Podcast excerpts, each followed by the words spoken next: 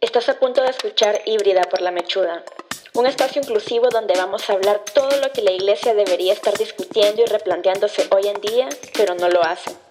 Acabas de escuchar las voces e historias que generalmente no son escuchadas en espacios cristianos, pero necesitan serlo. Comencemos.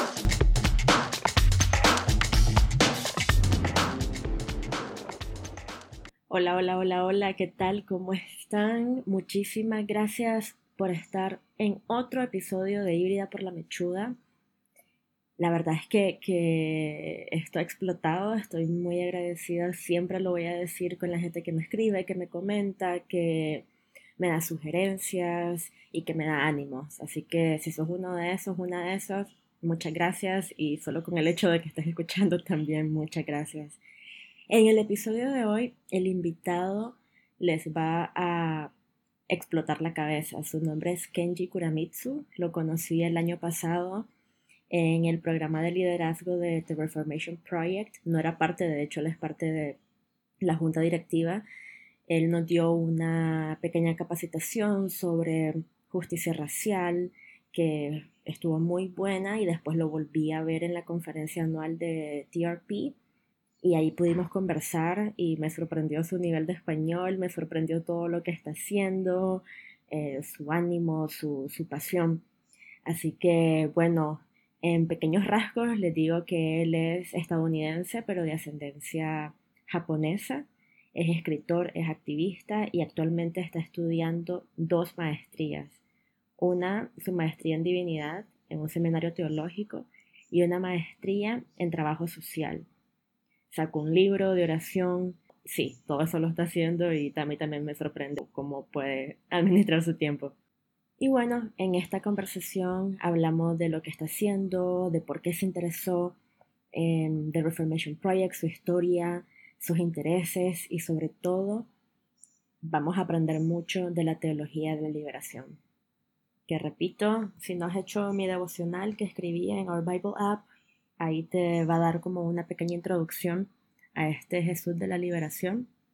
Pero si quieres aprender un poco más a qué me refiero con esto, a qué se refieren los teólogos de la liberación, escucha este episodio y vas a, fortalecerte mucho en cómo de verdad trabajar por un mundo más justo que de verdad nos den las mismas oportunidades a todos y a todas. Kenji, muchísimas gracias por estar acá. Estoy muy emocionada de que estés en esta conversación. Si soy muy sincera, lo primero que me impresionó eh, de conocerte en Orlando, que ya te había visto en Chicago, pero en Orlando fue que hablamos, no fue tu currículum o tu trayectoria o incluso todo, todo lo que has hecho, el libro que escribiste, sino tu español, que es bastante bueno. me impresionó muchísimo tu español, porque yo te comentaba que generalmente el extranjero que, que, su idioma principal es el inglés, generalmente lo habla así, el español. Ah, y habla el, español de esta forma y habla así. de una manera muy rústica, muy... Sí. así, Entonces, sí. Pero pero Lo estudiaste, ¿no? ¿Por qué, ¿Por qué, te llamó la atención y por qué decidiste estudiar el idioma? Y quiero decir también que, que, gracias por la oportunidad de hablar contigo hoy y si me equivoco con mis palabras, sé que mi lengua a veces falta, como no, pero gracias por tu paciencia. Um, Para nada, es muy bueno, en serio. En Florida todos tenemos acentos en otras idiomas. Um, gracias por la invitación. Um, sí, estudié español en colegio cuando yo tenía como 14 hasta, no sé, desde 14 estudié español y también lo estudié en Cuba y en Cuba por solo cuatro semanas, pero mis amigos Latinex, Latinex o latinos aquí en los Estados Unidos me han, me han ayudado a, hablar y practicar. Um, pero quiero, quiero mejorar también y, uh, conectar más, en una manera más auténtica con amigos y compañeros en trabajo y en trabajo clínico también. Sí. Bueno, cuando querrás practicar, no hay ningún problema, aquí estoy y espero, espero pronto presentarte a más personas que tengan esa pasión de justicia social y, también inclusión LGBTIQ mm. aquí en Latinoamérica. Y así practicamos todos. estoy emocionado. Gracias por la conversación hoy. Sí. Eh, contame un poco de vos. ¿Cómo, lo, ¿Cómo podrías resumir un poco tus pasiones, tu vida, tu trabajo en 30 segundos? Ok, 30, segundos. un minuto entonces, no sé. Puedo trabajar más en un minuto. en español mi cerebro y mis palabras son un poco más uh, lentas, hay que acostumbrar un poco más. yo nací cerca de Chicago, en el pueblo de Evanston, donde el año pasado para el Copa habla. pero yo crecí en la iglesia católica, ahora soy episcopal, pero en mis años jóvenes participé mucho en iglesias evangélicas y en una comunidad evangélica. a ver, ¿qué puedo decir? Estudio ahora teología y trabajo social en la Universidad de Chicago y en el seminario McCormick aquí en Chicago. Y tengo un ¿Al mismo tiempo? Sí, sí, al mismo tiempo. Wow. Ha sido un programa de cuatro años y voy a cumplirle voy a cumplirlo en junio de este año. tengo un interés en la historia japonesa, americana y teologías de liberación y teorías psicodinámicas de trabajo clínico, como en mis estudios de trabajo social. También trabajo aquí en Chicago como una capellán, un capellán en un hospital aquí en Chicago. O sea, básicamente sos la persona más ocupada que he conocido en mi vida. Así que... No, ¿por qué? o sea, ¿qué haces para divertirte? O sea, te divierte tu trabajo, claramente, pero en tus tiempos libres, ¿qué haces? Sí, sí, me encanta leer y, y escribir también. Um, me encantan las palabras y el poder de la palabra de las palabras en nuestras historias y todo esto. Así que me encanta leer um, artículos, novelas. Um, también uso Netflix demasiado y quiero hacer más, más cosas eh, físicas, como quiero involucrar mi cuerpo más, quiero eh, hacer ejercicios y todo esto, pero en el interior realmente no salgo de mi casa, escribo, leo, hago mi trabajo, voy a, a mi trabajo y ya. Buenísimo. Sí, definitivamente estoy muy impresionada. Es como yo apenas estoy comenzando a estudiar eh, ciencias mm. bíblicas en la única universidad mm. eh, de teología de Latinoamérica que acepta a cristianos LGBTIQ. Es literalmente, sí, la única. Entonces es a distancia porque es en Costa Rica y acá en Argentina claramente hay seminarios y hay universidades, pero si sos abiertamente LGBTIQ no te aceptan, entonces... Una de las eh, que pues me impresionas por tanta porque haces este trabajo como estudiante, como profesora, como creadora de recursos y de videos y de este podcast. I mean, tú estás, imagino, ocupada con todas estas categorías de cosas. Sí, por eso te digo de que todavía pues estudiando dos cosas al mismo tiempo y trabajando y aparte, no, es como, sí. Wow.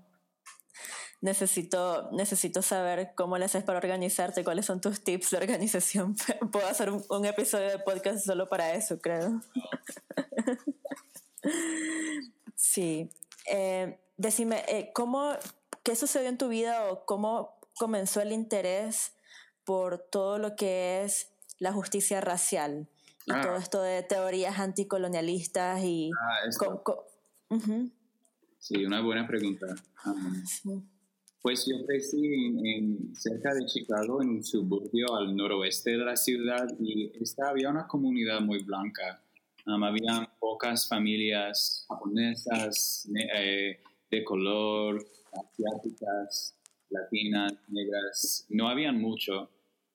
y durante mi educación aprendí, yo diría que aprendí y, creí en el mundo de los Estados Unidos como un país postracial, um, una mentira.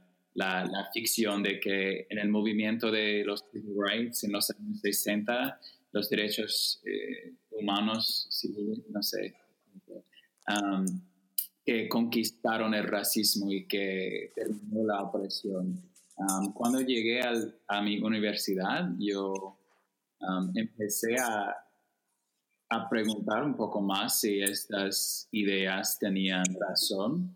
Um, también en este tiempo conecté más con la historia de mi familia, de mi pueblo aquí en Estados Unidos.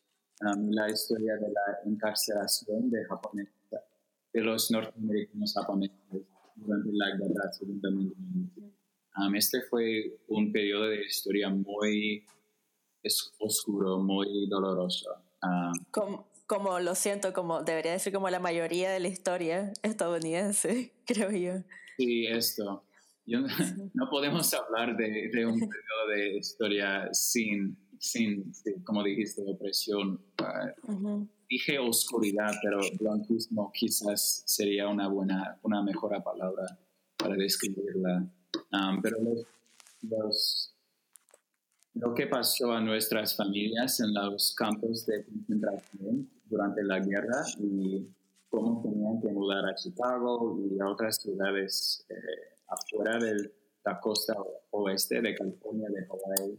Um, estas historias me han afectado en una nivel muy profunda y me motivaron para investigar um, discursos, teorías y teologías de anticolonialismo, postcolonialismo, decolonialismo, um, en el contexto estadounidense, pero también internacional.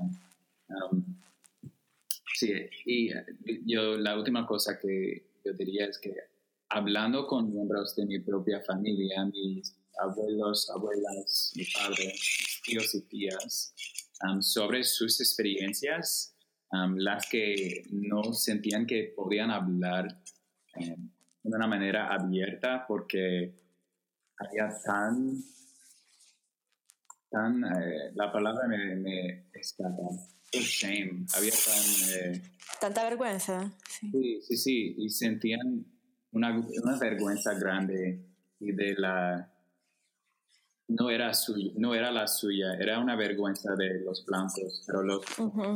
no, es difícil explicar, pero pienso que me, entiendes. Sí, sí, total.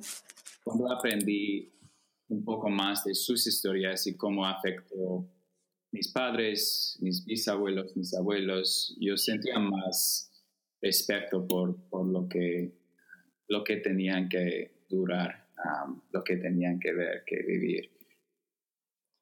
De hecho, eh, la verdad es que cuando escuché, o sea, tu interés eh, sobre si la justicia racial, el anticolonialismo, postcolonialismo, eh, me llamó mucho la atención porque la, o sea, la teología de la liberación es, un, es una teología que comenzó en Latinoamérica. Esto. sí, comenzó en Latinoamérica, todo comenzó por, o sea, en Medellín, por, y, y se desarrolló en Centroamérica de una forma bastante práctica. Y es lastimoso y es bastante doloroso para mí ver que actualmente en Latinoamérica la teología de la liberación no es muy conocida. Es como. Y, y, en ciertos círculos todavía es, tiene una connotación negativa. Em, la misa campesina, que es Teología de la Liberación Pura, que fue escrita por Carlos Mejía Godoy, que es nicaragüense, eh, fue rechazada y se fue ban, de, baneada por la Iglesia Católica, por el mismo Papa. Entonces hay como todavía mucha ignorancia y no es un tema que se trate mucho y, y es triste porque vivimos, o sea, sí, Centroamérica no es ninguna, entre comillas, colonia per se, pero vivimos, vivimos esta estructura y sistema de opresión en el día a día y no nos damos cuenta. Eh, sí, y de hecho, hay ciertas partes en Nicaragua donde te sentís extranjero en tu propio país. Porque sí, sí, que, que, digamos, hay una parte en Nicaragua que se llama San Juan del Sur donde el 90%, 80%, pues no es ser tan exagerada, pero el 80% de los negocios, eh, los dueños son norteamericanos. Mm. Y, y te hablan en inglés, el menú está en inglés, o sea, todo el ambiente es muy norteamericano. Y nadie se cuestiona esto, nadie cuestiona por qué eh, yo en mi propio país, por mi color de piel y por mi idioma, soy discriminada en mi propio país. Eh, y tampoco, y ahora, si no, se, si no se cuestionan eso, ahora cuestionarse los sistemas de opresión de una perspectiva teológica. Mm. Eh, es, es, complicado. Eh, ¿Vos cómo ves eh, en Estados Unidos o en tu ambiente o en tu círculo? ¿Están más abiertos a, a, escuchar de justicia social, de justicia racial y de la teología de la liberación o también es un trabajo arduo tocar estos temas? Wow, como dijiste, pues es una buena pregunta y estoy triste que en tu propio país, en tu propia tierra, estas fuerzas demónicas, estas fuerzas del mal, del blanquismo, del poder, del control, te hacen sentir como una extranjera. Y una buena observación que también en, en, en, muchas partes de Latinoamérica también hay hay una distancia de la liberación, de la teología de liberación, como dijiste. La mayoría de personas, me imagino, aquí también en los Estados Unidos, pero no saben que los orígenes de estas ideas, de esta teología, son en Latinoamérica, son en Centroamérica, en Sudamérica. Um, para, para mí, uh, yo tengo mucha, mucho respeto y la influencia de doctor James Cone ha sido una cosa muy en mis propios estudios. Um, sé que Cone en Norteamérica y, y teológicas y curas y otras personas en Latinoamérica tenían conexiones muy fuertes. Um, pero yo diría que la influencia de Cone de la teología de liberación negra Um, que, desarrollaba, que desarrollaba él um, son más, no sé, son más, eh, tienen más impacto, pero la mayoría de los Estados Unidos y de los cristianos en, este país, pienso que rechazan literalmente o en una manera más indirecta las ideas um, de teologías de liberación. Por ejemplo, cuando lo que pasó con pues en el año 2008, el presidente Barack Obama quería ser el presidente y había mucho conflicto sobre el pastor de Obama. Había un pastor llamado Jeremiah Wright y él predicó contra los Estados Unidos. Dijo, um, maldito sea como que Dios debe tener eh, enojo a los Estados Unidos, dijo God damn America. Desde God bless America. Que en vez de bendecir los Estados Unidos, tenía Dios venganza. Um, esto había un momento muy poderoso y un momento muy triste porque el presidente Barack Obama no apoyó a los comentarios de Jeremiah Wright y la ah. comunidad de Estados Unidos, um, creyendo muchos de los mitos que hacemos sobre el post-racialismo y que um, la paz es muy importante y no hay que protestar porque um, es, no es muy importante de, de nombrar a estos poderes males todos como rechazaron su perspectiva y la teología de la liberación, algo muy radical um, para la mayoría de cristianos en los Estados Unidos, especialmente en comunidades blancos. Tú me preguntaste sobre mi contexto. Aunque mi seminario es una comunidad eh, negra con mayoría de estudiantes afroamericanos y perspectivas muy eh, pro, a veces radical o progres, progresivas. Sí, progresivas. Mi contexto en la iglesia denominacional es la iglesia episcopal, una iglesia muy blanca, muy rica y con una historia muy ah, oscura, o digo, muy blanca. Sí. este contexto. teologías de liberación no son muy, populares porque eh, demandan que pues nos obligan a, investigar cosas muy inconvenientes, como de dónde viene nuestro dinero, eh, quiénes son los dueños de la tierra en donde estamos, en donde alabamos a Dios, um, cómo pagamos los trabajadores en nuestras iglesias y pueden todos aquí cenar y almorzar y desayunar cada día y tienen trabajo condigno. Estas preguntas son muy inconvenientes para para mi denominación y para la mayoría de estadounidenses de la fe cristiana, diría. Sí. De hecho, estoy pensando de que el que muchas personas que están que van a estar escuchando esto, que están escuchando esto, tal vez incluso ni siquiera saben a qué nos referimos con qué es la teología de la liberación. ¿Cómo podrías mm. explicarla de una forma sencilla y rápida al que no sabe nada de, de, de, lo que estamos hablando? Mm. Y yo celebro esta conversación porque es un desafío y algo necesario porque necesito desarrollar la manera de que hablo yo en español con vocabulario LGBTQ y con vocabulario eh, teológico. Teológico, Porque cuando estudié español en colegio, en la universidad, estudié como José Martí, estudié um, literatura y, y, ah, palabras más comunes, más, eh, más menos especializadas, pero nunca recibí una educación en activismo, en LGBTQ, en teología. Así que gracias por esta buena pregunta. Y vas extremadamente bien, así que repito, ah. no te preocupes.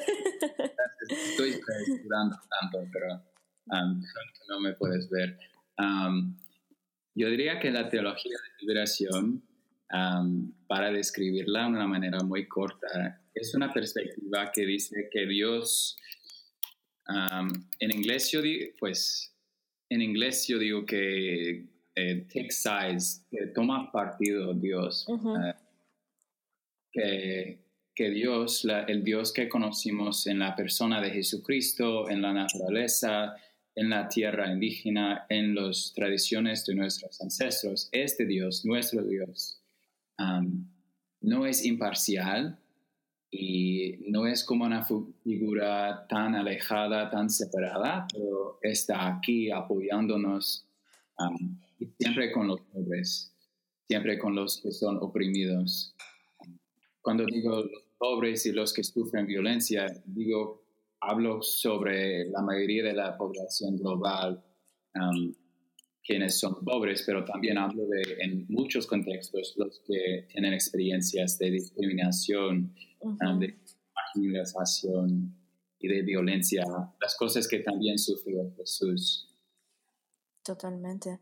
Porque es bastante... Eh, lo resumiste bastante bien y me encantó porque es muy triste que, eh, por lo menos en muchas iglesias de Latinoamérica, como la única imagen que se exalta o se visibiliza es de Jesús el Salvador, Jesús el Hijo de Dios, Jesús el que murió, pero nunca, muchas veces nunca se toca el tema de Jesús el revolucionario, porque lo fue, o Jesús eh, eh, el que iba en contra de todo sistema de opresión religiosa, moral, social.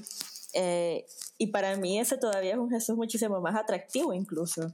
Mm. y es un Jesús muchísimo más cercano y en el que todos nos, podemos sentir identificados, pero por alguna razón el Jesús lejano, el Jesús Dios, el Jesús Salvador es el que está más en boca en boca que este Jesús que claramente está junto, junto al obrero, junto al pobre, junto al oprimido, junto al discriminado, como decir. Mm.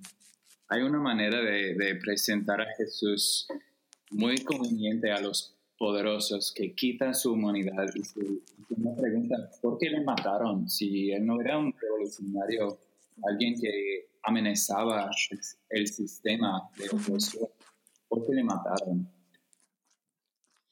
Es fuerte, es fuerte porque incluso he escuchado como que hay gente que dice, no, a él no lo mataron, él dio su vida.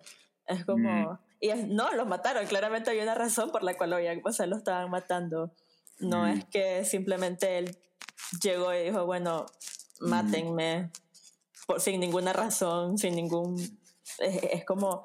Y, es, y definitivamente, como vos decís, las palabras tienen poder. Eh, el vocabulario tiene poder y solo el hecho de decir erróneamente que no, a Jesús no lo mataron, dio su vida, le quitas mucha fuerza al Evangelio y le quitas mucho significado a la misma obra de Jesús. Mm. Porque claramente murió para dar un ejemplo, porque claramente eh, su vida, su ministerio fue revolucionario desde el día uno. Entonces, o sea, no ver eso es perderte de, una faceta importantísima de Jesús. Mm. Y de la misma vida cristiana, diría yo. Mm. No sé, no sé si qué pensás, si me expliqué. Pues estoy de acuerdo y pues lo que estoy pensando es que muchos de los críticos de la teología de liberación pues tienen muchas perspectivas, muchas ideas, um, todas malas. Um, en, la mayoría de ellas son malas en sus críticos de teología de liberación. Por ejemplo, dicen que um, es violencia, que es una teología violenta. O que exagera los pecados del capitalismo y que este sistema es beneficio y que ayuda a los pobres. Ambas, digo, son mentiras. en la primera, yo tenía una profesora en seminario llamada Claudio Él es un profesor en brasileño y siempre, siempre, siempre decía en nuestras clases que los críticos de la violencia en la teología de liberación um, enfocan en una violencia artificial. Es una violencia de dar poder a los pobres y los oprimidos, pero ignoran la violencia del sistema, de que no, tener pan, no tener pan diario es una violencia, de no tener una comunidad segura en que puedes vivir y viajar y trabajar con, con seguridad. Esto es violencia también, pero lo ignoran para enfocar en una protesta. Um, a mí esto es una idea bien latinoamericana, pienso. Yo recuerdo una protesta en, pienso que era en México, había una, um, alguien con un señal y decía algo, eh, como un, like a, ah, ¿qué decía? El, el eh, opresión social o algo así es más violenta que cualquier protesta, algo así. La presión social es más violenta que cualquier protesta. Sí, wow. Esta idea, pienso que es, es una idea muy um, cerca a la teología de liberación, una idea muy íntima. Sí, wow. Totalmente. Y, ah, y es como frustrante yo sé que, bueno, es frustrante, honestamente es frustrante que el hecho que vivamos oprimidos, o sea, este sistema nos oprime y mucha gente en realidad ni siquiera lo ve, no lo reconoce. Mm. Y lo miro, como te digo, lo miro mucho en Latinoamérica. Y haciendo un enlace un poco con tu trabajo también de inclusión LGBTIQ, hago un enlace porque hace poco tuve una conversación con, con un guatemalteco que me preguntaba cómo me había ido en Estados Unidos hace poco y que él vivía allá y no tuvo la oportunidad de verme, pero que, me había parecido mi experiencia en Estados Unidos. Y yo le decía de que sí, siempre es bueno estar rodeada de gente LGBTIQ que profesa la fe cristiana, pero que sí, y como te comentaba a vos un poco antes de, de, hablar acá, que no me sentí muy segura y cómoda en un espacio extremadamente eh, mm. white, ¿verdad? Muy blanco. Y yo le sentía, yo le decía esto, eh, que es triste ver cómo eh, no había representación latina, no había, no había mucha representación incluso negra, y era como, era triste. Y él me decía, sí, eso es lo que yo he notado, que muchas veces muchas personas u organizaciones se quedan solamente con la inclusión LGBTIQ pero no puedes hablar de inclusión LGBTIQ, a veces es un trabalengua eso, lo siento. Eh, eh, y no puedes hablar de esto y, y, voltear la cara a otros sistemas de presión y a otras injusticias, ¿verdad? Y que, mm. y que al fin y al cabo es la misma raíz de, de este sistema eh, heteropatriarcal, heteronormado capitalista. Y si vas a hablar de algo, de una discriminación a un grupo, no podés dejar de hablar de interseccionalidad y de entender todas las identidades de la persona. Entonces, eh, ¿cómo llegaste a, interesarte también entonces con, la inclusión LGBTIQ? Eso, una, una, buena pregunta. Y para responder primero a, lo que dijiste sobre estas conferencias, estos eventos, estas conversaciones y cómo se pasan, son muy, sí, como dijiste, enfocado en el blanquismo. Pienso en cuando me estabas hablando, pensé en un poema por Alfonsina Storni, una poeta argentina. La amo, sí, amo. el poema eh, Tú me quieres blanca, blanca, tú me quieres blanca, blanca, tú me quieres blanca. Um, también he sentido en estos, en estos contextos una, esto, exactamente esto, como del blanquismo como el normal, como le hace difícil para entrar en las conversaciones por, por tu cara, por tu cuerpo, por tus ancestros. Um, voy a, um, quizás puedo decir un poco más sobre que me preguntaste cómo me involucré con estas conversaciones. Um, cuando yo tenía, quiero decir, 10 o 12 años, quizás un poco menor, uh, mis padres divorciaron y mi mamá empezó a salir con una mujer. Mm. su identidad como una, una mujer lesbiana, una, una persona gay.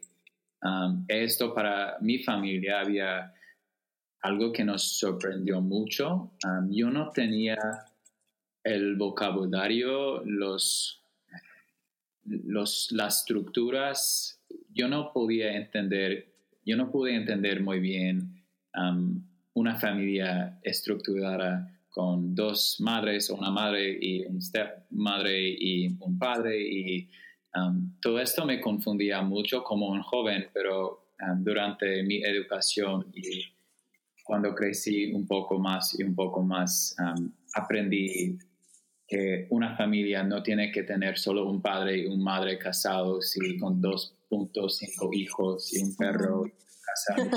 sí creo que, la idea de, la familia, de la sexualidad, del, ser hombre, eh, ser varón o ser mujer que, me dio mi iglesia, estas ideas fueron imperfecta, imperfectas, eh, falsas de una manera. así que cuando yo descubrí durante mi tiempo en universidad y un poco después como más de mi propia sensualidad, como una persona bisexual y de navegar el mundo de ser un miembro de una familia LGBT, identifico como una persona eh, de la segunda generación LGBT. Hay una comunidad muy pequeña aquí en los Estados Unidos, pero poderosa de, um, se llama Queer Spawn, como los Spawn, los hijos de personas queer. Uh, conozco personas quien son la tercera o la cuarta generación ah, LGBTQ, que para mí había una cosa muy, muy nuevo. pero tengo, quiero decir, un poco de orgullo en mi familia y en estas relaciones, aunque son muy imperfectas. También sé que es más complicado identificarse como una persona LGBTQ cuando eres también un miembro ah, de una comunidad marginalizada por la raza. pienso en mis ancestros, mis mi familia en los campos de concentración y hay historias de, de japoneses americanos, eh, la palabra es Nike, hay historias de Nike LGBTQ en campo, pero tenían que vivir con, no sé, con la sombra de persecución y de ser juzgado por la comunidad y por el gobierno y todo esto. Y estas narrativas um, de la vergüenza, como dijiste antes, son también una parte de mi propia historia, de la historia de, mi comunidad. Um, como dijiste al, al, al, principio de esta pregunta también, para el movimiento LGBTQ en los Estados Unidos ha sido un movimiento eh, diverso, pero también blanco. Ah, no quiero decir que no existen los héroes como Silvia Rivera, como Marcia Johnson, como ah, mujeres, hombres, otras personas muy poderosos de color quien eh, ofrecían un desafío al movimiento LGBTQ que enfocaba solo en hombres blancos gay. pero la mayoría de este movimiento y de la iteración de este movimiento en la iglesia cristiana estadounidense ha sido con líderes blancos, hombres y gay. totalmente. La importancia como de estas historias, pero también hay más diversidad, hay más miembros de nuestra comunidad en un nivel global. No, no quiero enfocar en los Estados Unidos, en un nivel global. Y, es lo que, y es lo que se le dice como las, las capas de la opresión, ¿no? De mm. layers, porque es, es, sí, se van haciendo más capas y más capas en nuestras identidades, que por mm. ejemplo, en mi experiencia, siempre que saco un video, eh, y, cuento esto por lo que acabas de decir del movimiento de liberación LGBTIQ cristiana, ha sido siempre estos hombres blancos, gays. Eh, mm. es, interesante porque cuando lanzo un video o escribo un blog post o algo, siempre el que me responde es un hombre eh, evangélico, mestizo, que se ofende más por el hecho que una mujer está hablando de esto que por la misma eh, identidad LGBTIQ. Mm. Entonces, eh, es interesante cómo, eh, obviamente, el mismo patriarcado, el mismo machismo, la misoginia interiorizada, que ofende muchísimo más el hecho que sea una mujer que está hablando de esto en Nicaragua. y no digo que, que sería fácil si fuera un hombre que esté haciendo, digamos, este podcast o esté haciendo estos videos, pero definitivamente sí sería un poco más fácil, porque eh, mm. por, lo menos en Latinoamérica, los hombres respetan a otros hombres.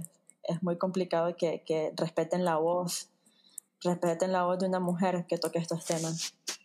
Eh, sí.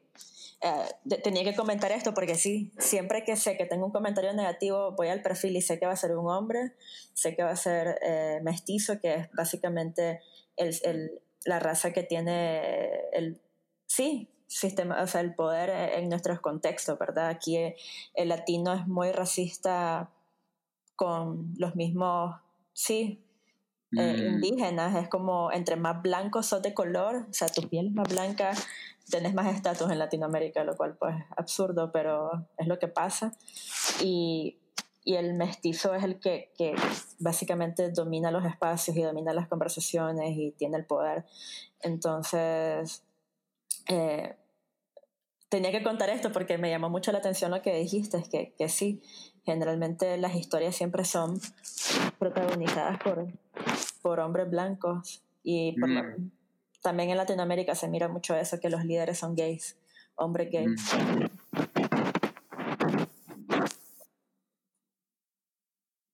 Qué interesante. Wow.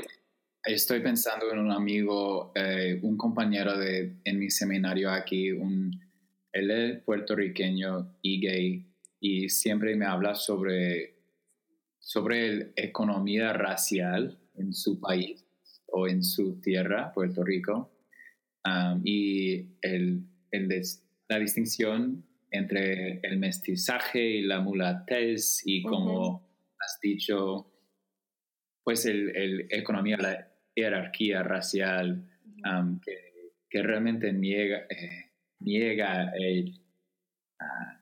las experiencias de afro-puertorriqueños o de, personas indígenas. Y sé que es una historia totalmente diferente que en mi contexto aquí y con sus propias dinámicas, pero um, cuando él me habla sobre esto, pienso que hay, hay muchos, pues siempre estoy escuchando muy, eh, con mucha atención porque es una historia muy importante, pienso. Sí. la historia puertorriqueña es... Eh, bueno, son una colonia hoy en día. Mm, mm, mm.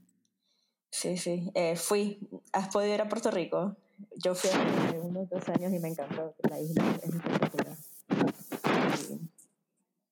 Wow. La gente es tan, tan linda y, o sea, es como ver que, por lo menos, eh, no sé la perspectiva de tu amigo, pero tengo amigos puertorriqueños que sí, que es como son, obviamente quieren su independencia, quieren poder decir, eh, o sea, soy puertorriqueño, no le pertenezco a, a otro, ¿verdad? Pero eh, siguen diciéndome que en realidad la mayoría de puertorriqueños todavía que les gusta ser colonia, o sea, les gusta y tienen esa mentalidad de colonia todavía.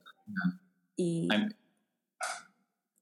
no sé si es que la gente la, no sé, es interesante la psicología en, de esto como tal vez te sentís más cómodo así, no sé. Yo tengo mucho interés en la psicología y, como dijiste, la psicología de personas colonizadas, conquistadas. Ah, mi familia, mi papá nació en Hawái y mis abuelos crecieron en Hawái. Era su... mudaron a Chicago después de la guerra para unir con la familia quien fueron mandados a Chicago por los campos. Pero en Hawái, una colonia también, um, con un estatus diferente que Puerto Rico por, por ser un estado oficial, pero el nivel de apoyo para independencia y para el movimiento de independencia de Hawái y de la persona y de la comunidad indígena allá um, no es tan alto, pues es, está aumentando, pero como, como Fanon decía, Franz Fanon, escribiendo como una psiquiátrica en una isla colonizada, conquistada eh, por los franceses, ¿qué pasa a los psicológicos, a los psicólogos, a los cerebros, digo, de una, una gente indígena, una gente ocupada estas preguntas son muy importantes hoy en día para comunidades de color en los Estados Unidos. Um, pienso en, W.E.B. Du Bois, um, W.E.B. Du Bois, quien escribía sobre un, un beneficio psicológico, decía un psychological wage, como, como dinero psicológico que recibe a los blancos por creer en su blanquismo. Siempre pienso en que en las víctimas de esas sistemas son los que tienen que creer en su, um, en su mal, en su inferioridad, inferioridad en su estatus menor y, peor que, el normal y que los blancos. Y como dijiste, estas dinámicas están presentes en la conversación con la iglesia y la inclusión de personas LGBTQ. Um, como, como decimos, perdí mi tren de pensamiento.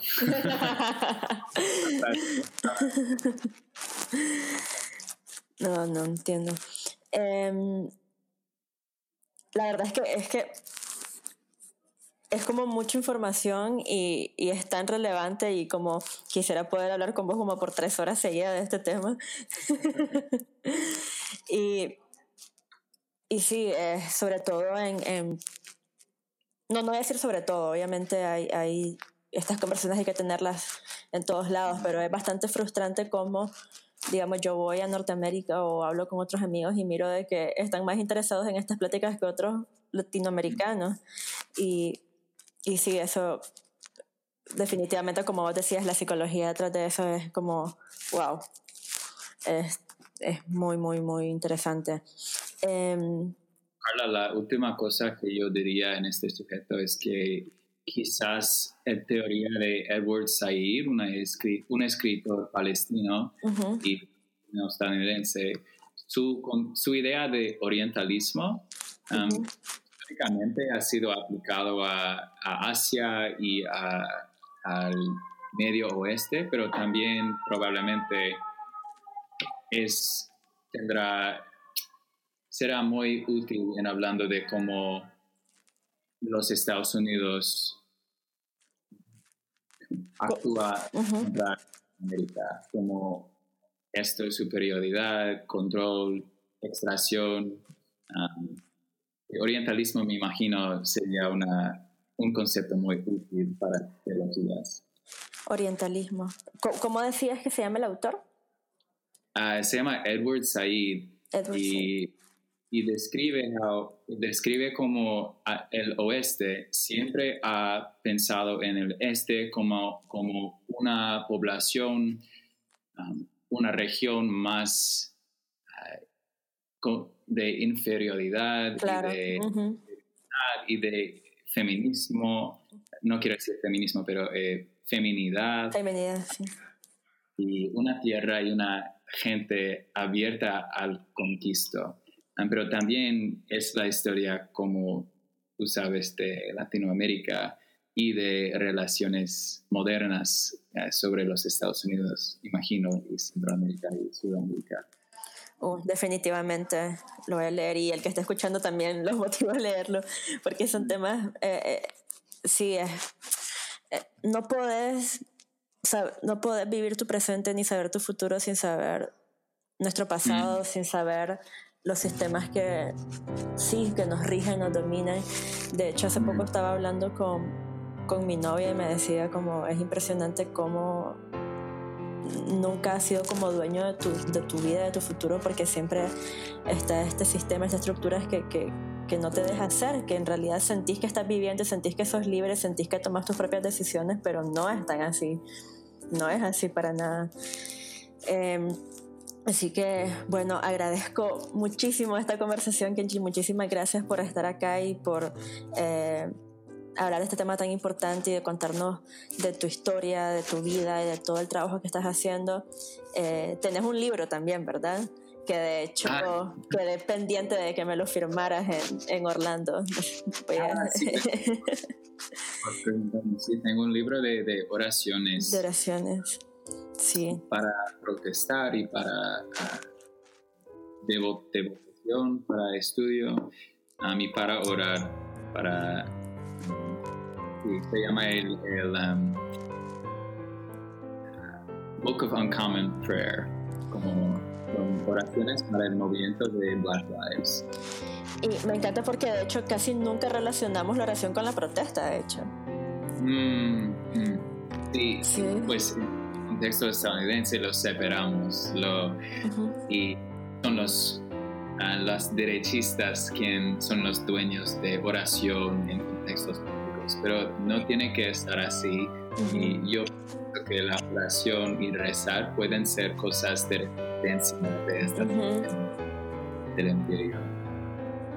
Sí, totalmente. Siento que sí, hay como que reclaim, como que reclamar totalmente la, oración. Sí. Sí, como nuestros movimientos han, han trabajado para reclamar eh, la escritura, como tú has hablado, eh, cuando personas han usado la Biblia como una arma contra personas marginalizadas. Hay que reclamar la teología, pero también digo cosas como santificación, oración, cosas diarias. Eh, que, todavía nos puede apoyar y afectar. Wow, me encanta. Bueno, definitivamente está en mi bucket list. No sé, ¿lo tenés en Amazon? O en... Ah, no, está en Amazon, quizás un día, pero hay un sitio web y si lo buscas en Google o cualquier cosa, cualquier, uh, un book of uncommon prayer, um, nombre Kenji Kuramitsu. Eh, también hay enlaces en mi sitio web, Kenji Kuramitsu. Perfecto. Genial, bueno, muchísimas gracias Genji y seguimos en contacto y espero poder tenerte acá en Argentina o en otro país de Latinoamérica pronto. Gracias Carla por hablarme hoy. Así que un fuerte abrazo. Mm, igual, gracias. Si esta conversación con Kenji te fue de bendición, googlearlo, leer su libro, ver sus videos, aprender de su trabajo, porque sin duda Dios está haciendo muchas cosas grandes con él y no me puedo ni imaginar todo lo que se viene. también si te es de bendición mi proyecto, algo que escribo, algo que dije en un video o estas conversaciones, me encantaría que te unieras a este movimiento apoyando, ya sea en oración, económicamente, escribiéndome. Si quieres ser parte de esto, con 5 dólares al mes haces mucha diferencia. Así que ingresa a mi sitio web, lamechuda.com, y en apoyar la obra te va a llevar a la página donde poder donar para poder impactar todavía más vidas LGBTIQ a lo largo de Latinoamérica. Así que bueno, nos vemos hasta la próxima, donde vamos a seguir teniendo este tipo de conversaciones que, repito, la iglesia debería estar teniendo en los mismos templos.